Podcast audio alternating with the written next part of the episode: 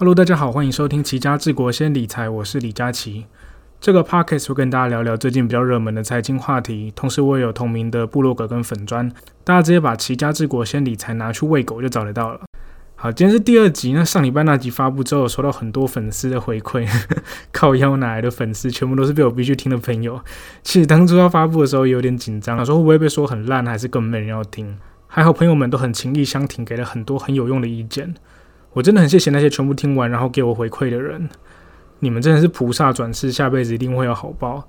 所以大家如果有任何的意见或回馈的话，也都欢迎到 Apple Podcast 下面留言，或是到我的粉砖跟部落格告诉我。上礼拜聊完防疫险之后，这周疫情又变得更严重了，很多称不上神单但也不赖的防疫险都下架了。不知道后来大家有没有买到？我前阵子才想起来，我当初那张台产的神单已经过了一年要重买，但又太忙，所以没有时间去买新的。现在很多条件真的是很差，实在是买不下去。我得再找找看有没有其他好的保单，再跟大家分享。好啦，那我们就进入本周的热门财经新闻吧。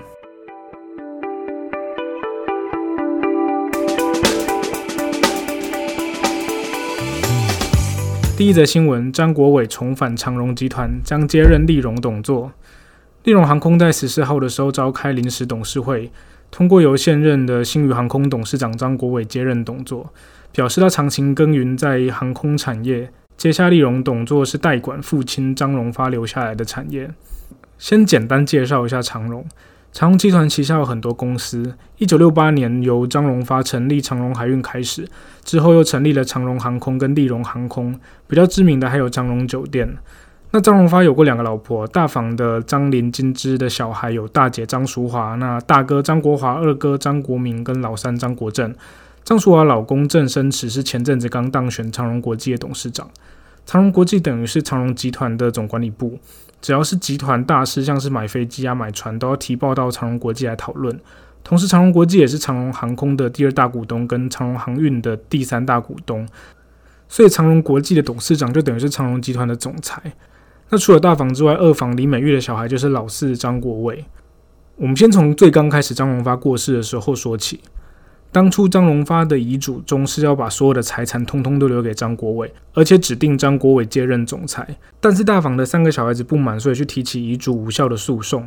虽然去年十二月的时候，高等法院宣判张国伟胜诉，不过早在当初张荣发过世没多久之后，张国伟就被逐出了长荣，自立门户创立了新宇航空。那回到长荣集团，张荣发刚过世的时候，长荣集团在隔月就废除了总管理部。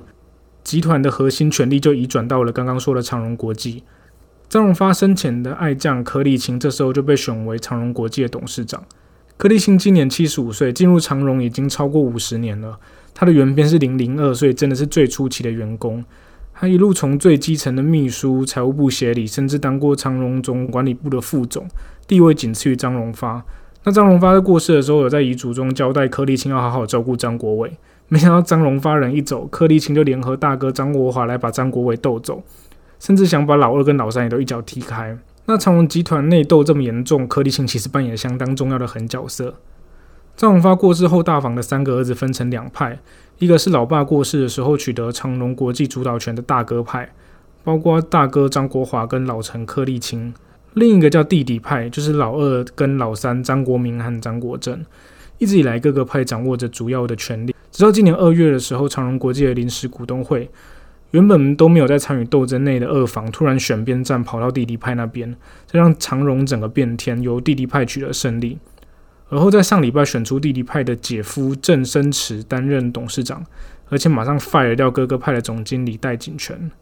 这是弟弟派反扑成功的关键，就是张国伟的妈妈二房李美玉转向去支持大房的两个弟弟。当初外界就在传这中间是不是有什么利益交换了？那现在答案揭晓了嘛？就是张国伟去回任利荣航空，成为利荣航空新的董事长。那这样的话，新宇的国际线加上利荣的国内线都变成了完全体了。张国伟这出就算是成功的王子复仇记。我理清这些来龙去脉，其实花了不少时间。那里面其实还有牵扯到更多的细节了，像是大哥张国华在知道自己失去长荣国际之后，在三月二十二号柯立青最后一次担任主席的时候，把原本十块钱的现金股利加码到二十七点五块，立马把要失去了长荣国际的盈余搬空一半。不过在礼拜五的董事会，弟弟派马上改成了三点五块了。还有张国华就提出要解散长荣国际和巴拿马长荣国际这中间的用意，其实非常精彩啊，但一篇篇幅不够，大家自己有兴趣可以去研究。好，接下来是下一则新闻：美国三月 CPI 涨八点五帕，通膨程度逾四十年来首见。美国劳工部在十二号公布三月的消费者物价指数，比去年同期大增了八点五帕，略高于市场的预期，改写一九八一年十二月以来的最大增幅。月增一点二帕，也是零五年以来的最大增幅。那上礼拜我们在缩表的那一则新闻，其实有提到二月的 CPI 增幅是七点九帕，也是四十年来新高。那一月的时候也是四十年来新高。其实你可以看到，接下来每个月公布 CPI 的时候，很有可能都是四十年的新高，所以不要每个月都被吓到。那三月数字公布出来之后，没有意外的话，联总会五月就真的会一次升息两码。至于三月的 CPI 数字会那么吓人，主要是乌俄战争造成的能源跟食品价格大涨的关系。扣除这两个因素之后的核心 CPI 其实是低于市场预期的，所以市场普遍认为通膨有触顶的迹象，但还是会在高点徘徊来，不会那么容易的回到正常值。我看到这个新闻的其中一段的时候，其实有点困惑，它里面是这样讲的。据美联社报道，美国劳工部今日公布三月消费者物价指数增幅，从二月的七点三帕增加一点二个百分点，一级较去年同期上涨了八点五帕，显示出美国通膨情况持续加剧。你听出哪里怪怪的吗？我刚刚不是有提到说二月份的 CPI 的年增率是七点九帕，为何上面那个新闻报道变成七点三帕？我还花了好多时间去找资料，想要看看是不是 CPI 的数据有修正，但我都找不到七点三帕这个数字哪来的。我还去看他引述的美联社的原文，也没有看到七点三帕这个数字。我后来想通了，干，他应该是看到月增一点二帕，直接把八点五帕减掉月增一点二帕，等于七点三八。我操，你可以再懒多一点啊！没有念书没有关系，你可以 Google 嘛，这种东西 Google 就有的啊。为什么可以把三月的年增扣掉三月的月增，就会等于二月的年增？二月的年增跟三月有什么关系？这是逻辑问题啊！会被大家笑小时不读书，长大当记者，不是没有原因的。不过我觉得，因为大家对 CPI 跟通膨常常会搞混了，所以我就花一点时间介绍一下这个东西。CPI 不等于通膨，CPI 的年增率才是通膨。这个 CPI 翻成中文叫消费者物价指数，它是一个值。假设全世界只有一个东西叫大麦克。那 CPI 等于一百，这个一百跟通膨没有关系。如果明年大麦克涨到一百零五块，那 CPI 的年增率就是五趴，这个五趴才叫做通膨。不过讲 CPI 几趴，不去特别强调年增率，倒也没有什么问题啊，反正大家听得懂就好了。不要像那个记者一样，直接去把年增加上月增就好了。不管是美国、台湾或是全世界各地，都有编制自己的 CPI，概念差不多，但其实数据不太一样，所以不能直接拿美国的 CPI 跟台湾的 CPI 去比较。CPI 里面的食物跟能源比较容易受到短期不可控的事件去影响，像是台风啊、战争或其他不可预期的因素。那把这两个项目去排除掉，就叫做核心 CPI。温和的通膨其实是对经济发展有利的，不过像是最近这样通膨就有点过高了，所以联总会跟各国央行才会透过升息跟缩表的方式来抑制通膨。但怎么样都比通缩好啦，一旦进入通缩，就会像隔壁的日本一样惨。这个之后有机会开一集来聊聊日本怎么被美国搞成现在这个样子。那 CPI 除了拿来衡量通膨之外，其实还有很多功用。像是台湾的税法就有规定，一些免税额跟课税集聚，在 CPI 累积上涨达一定的比例之后，就要去调整。一百一十一年的重所税免税额从八万八调到九万二，标准扣除额从十二万调到十二万四，那课税集聚往上调，这些都是根据 CPI 去做调整的。我刚说的这些都是一百一十一年的所得税，明年报税才适用哦。那赠与税的免税额从两百二十万去调到两百四十四万。遗产税的免税额调到一千三百三十三万，那就是今年一百一十一年就开始适用了。另外，像个基本工资的调整，还有军工教的薪水，也都是根据 CPI 去做调整好了，讲完无聊的经济名词之后，来进入下一则新闻。守不住，新台币汇率贬破二十九元，资金大举回流美元，国际美元指数一度冲破一百大关。十一日，主要的亚币再度全趴，新台币失守二十九元大关。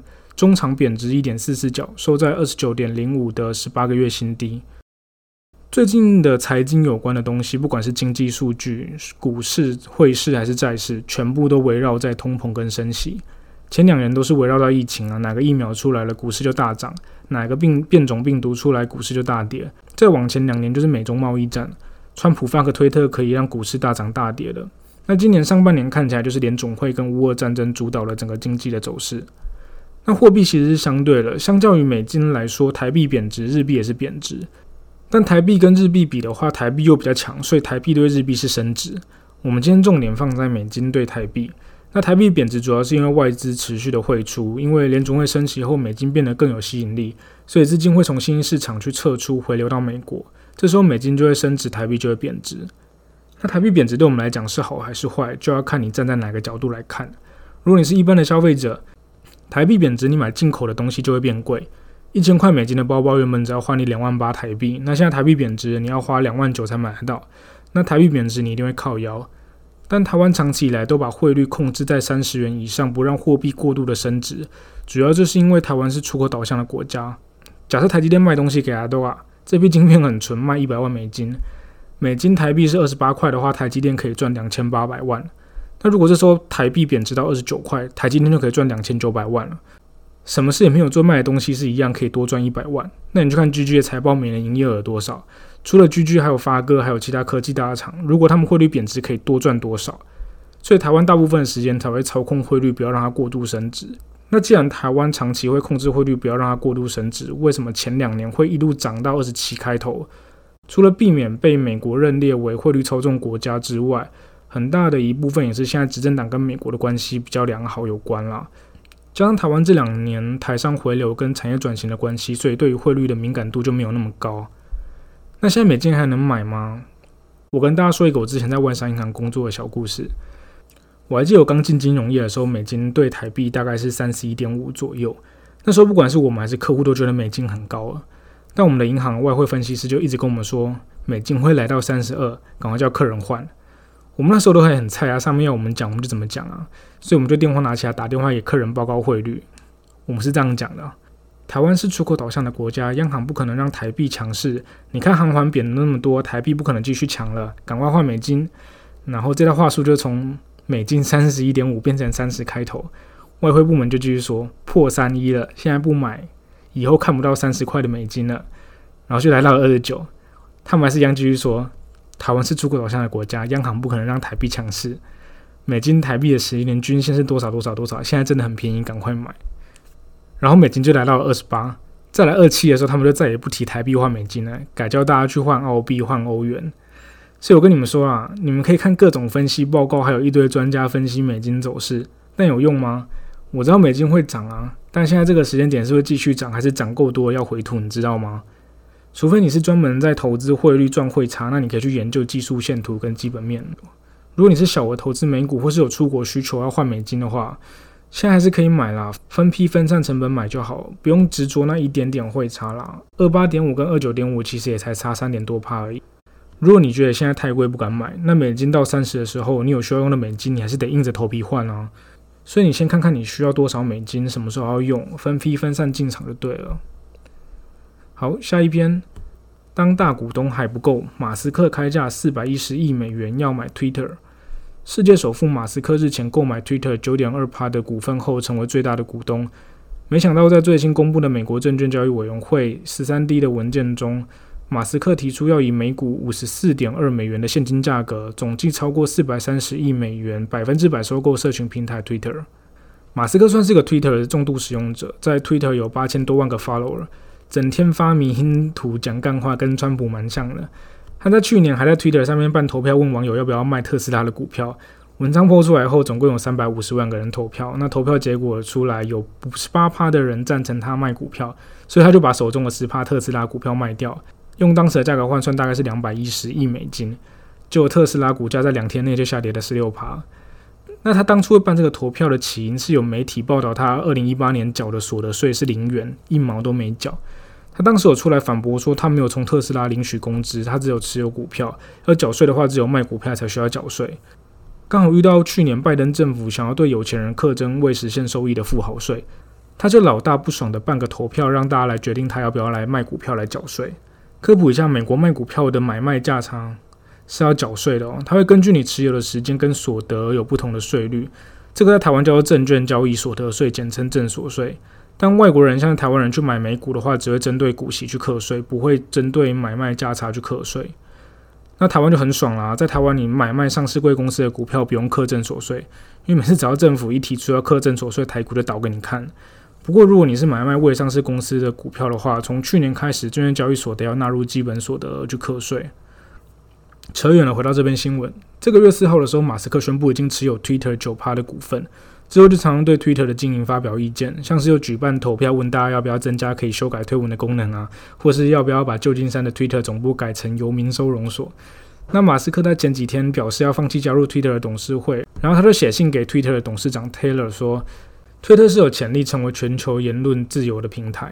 他相信言论自由对一个正常运作的民主国家来说是重要的社会需求。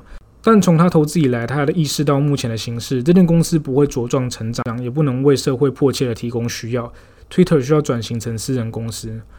那从马斯克过去的言行跟作风来看，他提这个收购的初衷，可能真的是想要让 Twitter 走向他心目中理想的样子，就是言论的完全自由。Twitter 其实在美国跟日本都很流行，那台湾用 Twitter 的其实比较小众，都用 Facebook 跟 Instagram 比较多。如果你有用过 Twitter，你就知道。里面真的是相对的言论自由，而且不会有过多的言论审查。有时候你会看到一些名人在靠要用 Facebook 或 IG PO 了什么照片或文章，过没几天就被检举下架。其实 FB 跟 IG 都是同家公司嘛，所以审查标准是一样，都非常的严格。那发表一些稍微偏激一点的立场或言论，就会被检举煽动仇恨，或者摄影师跟网美泼一些比较露骨的照片，就会被检举散布色情杀小了。但你去 Twitter 晃一圈，就会发现这些东西在 Twitter 上面很稀松平常，所以对于一些比较小众市场的创作者，他就会转战到 Twitter 去。不过自从去年 Twitter 将美国国会暴动这件事情归咎在川普发推之后，就封锁了川普的账号，大家对 Twitter 就开始有所疑虑，认为 Twitter 去限缩了言论自由。马斯克也是因为这个原因，所以打算收购 Twitter，想要把 Twitter 打造成完全言论自由的平台。好了，以上就是这一周比较热门的财经新闻。其实这周大家都很关心，像是台积电的股价或是美股的震荡。不过像我这种一周更新一次频率的 Podcast，有时候礼拜一美股大跌是新闻，但是到礼拜五就涨回来了，那我周末发布的时候就完全没有意义。所以这种时效性太短了，我就不会拿出来讲。那感谢收听到最后的听众朋友，如果有任何的意见或者想法，都欢迎在 Apple Podcast 下面留言给我，或是到我的部落格或粉专留言给我。那我们下周见，拜拜。